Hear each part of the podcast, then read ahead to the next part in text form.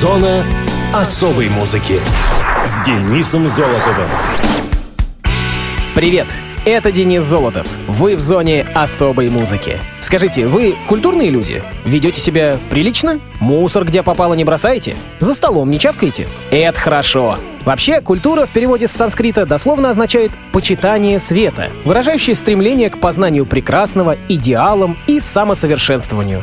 Поэтому, чтобы еще раз подчеркнуть важность всех сфер деятельности культурного мира, был учрежден специальный праздник — Международный день культуры. Он был учрежден в честь принятия 15 апреля 1935 года Международного договора об охране художественных и научных учреждений и исторических памятников, который стал известен в международно-правовой практике как Пакт Рериха. Сегодня мы его и отмечаем, в России сегодня устраивают торжественные концерты, выставки национальных культур, конференции и лекции на различные культурные темы, музыкальные и поэтические вечера, танцевальные и театрализованные представления и многое-многое другое. Также в этот день поднимают Знамя мира. Вот и мы, со знаменем в руке, переходим в авангард музыкальных событий второй недели апреля. За мной, друзья! Муз-события 11 апреля 1982 года газета «Комсомольская правда» опубликовала сенсационно-разгромную статью «Рагу из синей птицы» с обвинениями в адрес группы «Машина времени». «Рагу из синей птицы» содержала письмо с резкой критикой творчества коллектива. Автором статьи был Николай Кривомазов, собственный корреспондент «Комсомольской правды» в Красноярске. Авторами письма — писатель Виктор Астафьев, главный режиссер Красноярского государственного театра оперы и балета Максимилиан Высоцкий, солист-дипломант конкурса имени Глинки Евгений Олейник, Овсянников, директор Красноярской филармонии Леонид Самойлов, дирижер Николай Селиверстов и поэт и драматург Роман Солнцев. Впоследствии лидер группы Андрей Макаревич писал, что половина подписей оказалась подделкой, но конкретных фамилий не назвал. Критика рок-музыки носила в значительной степени идеологический, а не содержательный характер. Например, цитирую, «Недаром специалисты с огорчением замечают здесь отголоски, а то и прямые заимствования из практики отгремевших зарубежных рок-групп». Или «Нам же хотелось, и мы не считаем это желание личной прихотью, чтобы советские ансамбли работали с поправкой на наше советское время». Ну и, наконец, мы говорим о позиции ансамбля, каждый вечер делающего тысячам зрителей опасные инъекции весьма сомнительных идей. Подобных материалов в статье содержится множество. Очерк содержал грубые ляпы. В частности, в качестве отрывка из произведения «Машины времени» была процитирована строчка из песни «Кто виноват» группы «Воскресенье». Никогда «Машиной времени» не исполнявшейся. С очевидностью показывающей, что автор не знаком с творчеством критикуемой группы, а написал текст по заказу, извлекая фактический материал из невнимательно отобранных записей многолетней давности. По словам Макаревича, за статьей он ожидал репрессий в отношении группы. Михаил Марголис рассуждал, что должно было по идее произойти с машиной после такой статьи. Все по схеме. Собирается расширенное заседание заседание Министерства культуры, обсуждается критическая публикация во всесоюзной газете и делаются оргвыводы. Гендиректору Росконцерта, как обычно, выносят выговор, а проблемный коллектив прекращает свое существование. Подобная ситуация представлялась тогда безвыходной. Ни партия, ни КГБ в самостоятельном варианте играть бы машине времени уже не дали. Однако статья встретила резкое неприятие множества читателей. Письма, в том числе и коллективные, в защиту машины времени шли в редакцию «Комсомольской правды» в огромном количестве. Возможно, по этой причине никаких серьезных последствий публикация не имела. Для «Машины времени» статья совпала с завершением очередного этапа существования. Непосредственно после ее выхода Аванес Мелик Пашаев, который официально числился художественным руководителем, Петр Подгородецкий, Игорь Кленов, звукооператор, и Дмитрий Рыбаков числился рабочим, но при этом писал песни, покинули группу, а Сергей Рыженко и Александр Зайцев пришли в нее. Рыженко ушел через год, а Зайцев продолжил играть до начала 90-х. Такие вот дела. Что ж, «Синюю птицу» и послушаем. Оригинальная версия песни 80-го года. Все помните? Мы в такие шагали далее. Машина времени.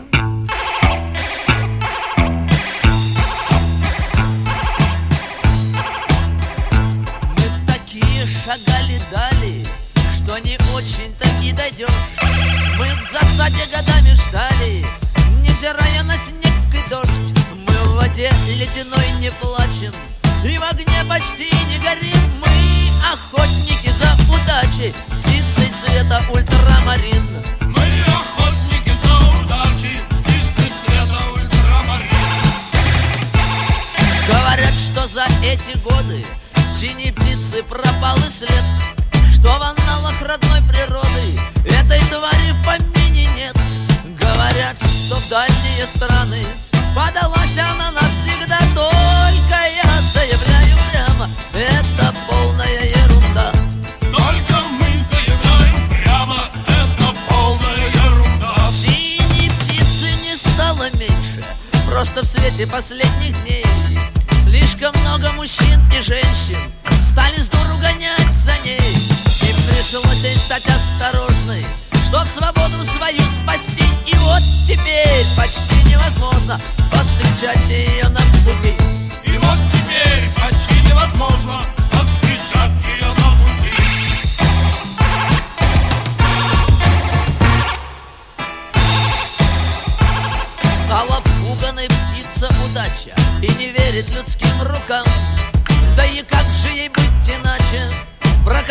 и тут и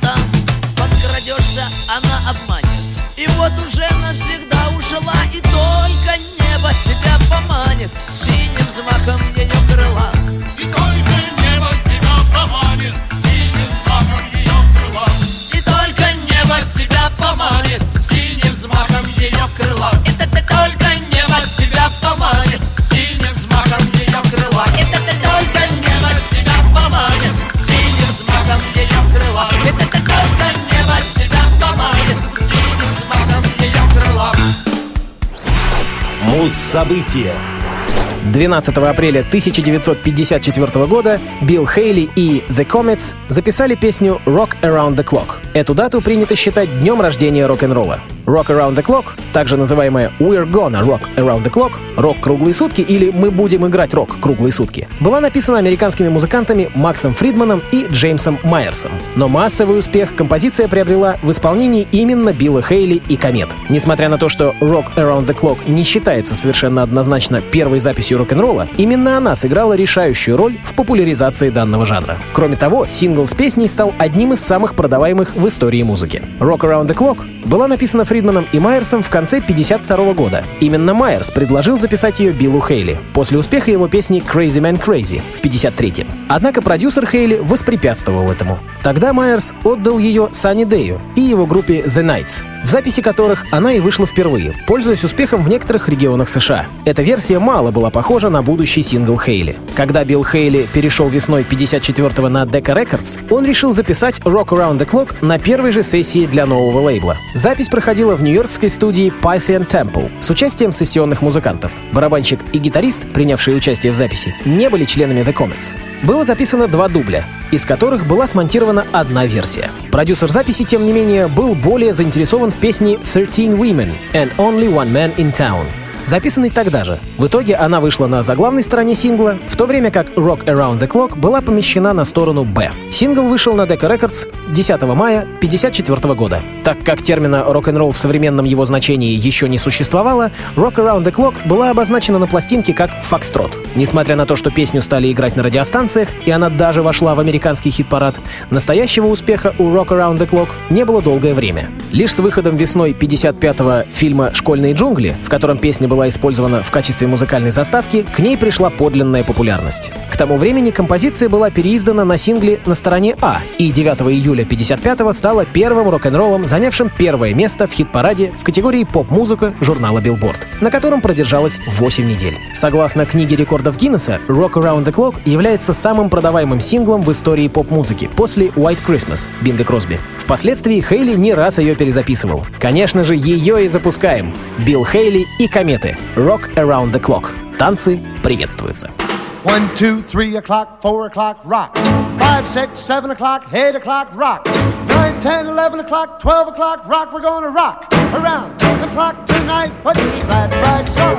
Join me home. We'll have some fun when the clock strikes one. We're gonna rock around the clock tonight. We're gonna rock, rock, rock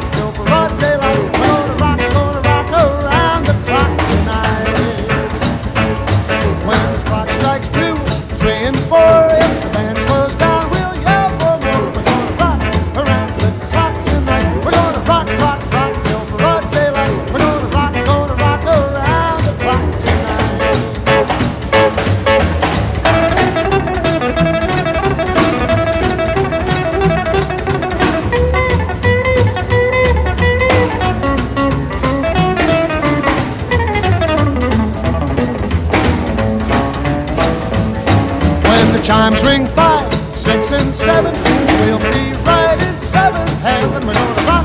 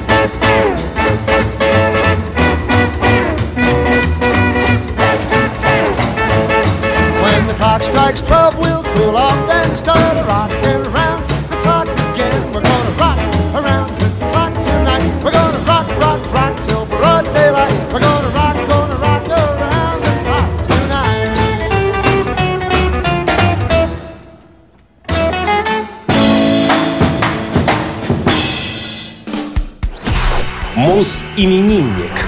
16 апреля 1924 года родился Генри Манчини, американский дирижер и кинокомпозитор, написавший музыку почти к 500 фильмам и телесериалам и выпустивший около 90 альбомов. Энрико Никола Манчини родился в Кливленде, в семье итальянских эмигрантов из Сканно в провинции Лаквелла. Вырос в Питтсбурге, штат Пенсильвания. Был завербован в армию во время Второй мировой войны, но из пехоты был переведен в армейский ансамбль. После войны Энрико работал в джаз-оркестре Глена Миллера. Писать музыку к кино начал в 1952 году. Одно из самых известных его произведений, композиция Moon River, была исполнена Одри Хепберн в фильме «Завтрак у Тиффани», после чего выиграла Оскар за лучшую песню и возглавила чарты. Но самой коммерчески успешной его записью была тема к фильму «Розовая пантера» 1964 года, которая известна в огромном количестве аранжировок и интерпретаций. Некоторые песни Манчини вошли в число популярных джазовых свинговых стандартов. Он прославился не только в качестве композитора, но и как аранжировщик, мастер различных оркестровых звучаний. Манчини записал более 90 альбомов в стилях от биг-бенда и легкой классики до поп-музыки. Восемь из этих альбомов были удостоены золота Ассоциации звукозаписывающей индустрии Америки. У Генри был 20-летний контракт с RCA Records, в результате чего 60 коммерческих альбомов сделали его имя нарицательным среди слушателей. Как концертный исполнитель, Манчини проводил более 50 выступлений в год, в результате чего дал более более 600 симфонических шоу. Он дирижировал почти всеми ведущими симфоническими оркестрами мира, включая Лондонский симфонический оркестр, Израильский филармонический оркестр, Бостон Попс, Лос-Анджелесский и Королевский филармонические оркестры. Одним из его любимых был оркестр Миннесоты, с которым он дебютировал в постановке «Поющих в терновнике» в июне 83-го. Генри Манчини участвовал в выступлениях для британской королевской семьи. Он также длительное время гастролировал с Джонни Мэттисом и Энди Уильямсом, каждый из которых спел много песен Манчини. Умер композитор в Беверли-Хиллз от рака поджелудочной железы в 1994 году в возрасте 70 лет. Манчини был беспрецедентное количество раз номинирован на Грэмми — 72, выиграв 20 из них. Кроме того, он был номинирован на 18 наград «Оскар» Американской киноакадемии, выиграв 4 из них. Также получил «Золотой глобус» и был номинирован на две «Эмми». 13 апреля 2004 года почтовая служба Соединенных Штатов выпустила в честь Манчини 37-центовую памятную марку. Ну и само собой разумеется, что я не могу пройти мимо настолько известной композиции. Генри Манчини — заглавная тема к фильму «Розовая пантера». Па-бам-па-бам.